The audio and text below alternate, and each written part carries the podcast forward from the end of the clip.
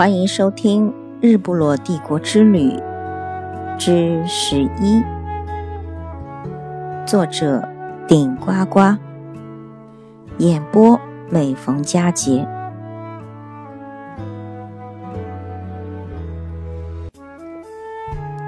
在某些国家，当然也包括我国，富翁名流大多定居都市。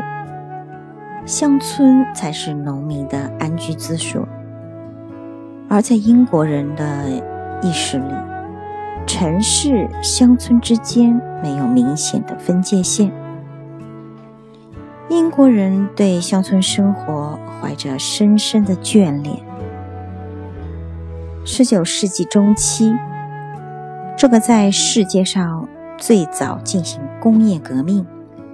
饱受环境污染之害的国家，通过制定一系列法律，重建田园，重新思考和珍惜乡村文化意识。英国人把自己的乡村小镇打理得极有情调，古老的农舍，淳朴的茅屋。幽静的小路，妩媚动人。房前屋后簇拥着色彩艳丽的鲜花。我们那天坐小火车从温德米尔湖回来，就直奔湖区这边的波尼斯小镇。波尼斯小镇最具特色的是。镇上没有高楼，只有一幢一幢两层的别墅。家家户户都会用盆花装饰窗台，显得特别的典雅美丽。我之所以如此喜欢英国小镇，这也是原因之一。我们六位。在小镇蜿蜒起伏的小路上，看别致的小楼，看鲜花点缀的门和窗。英国人将花花草草铺在了所有他们可以生长的地方。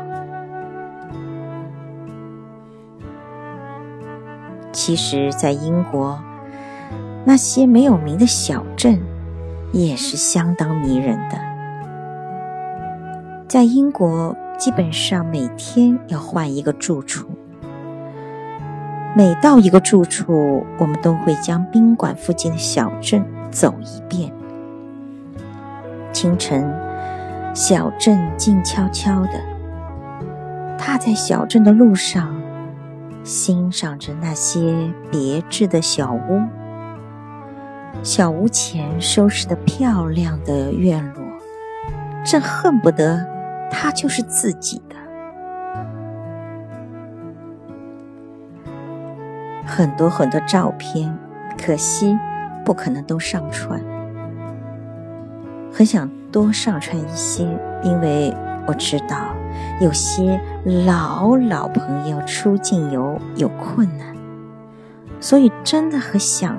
和他们一起分享。最后引一啊引一位名人的话，林语堂先生曾经说过：“世界大同的理想生活，就是住在英国的乡村。”虽然是一句玩笑之言，但是却展现出英国乡村。田园的浪漫魅力，也引发了无数游人对于英国乡村的憧憬和向往。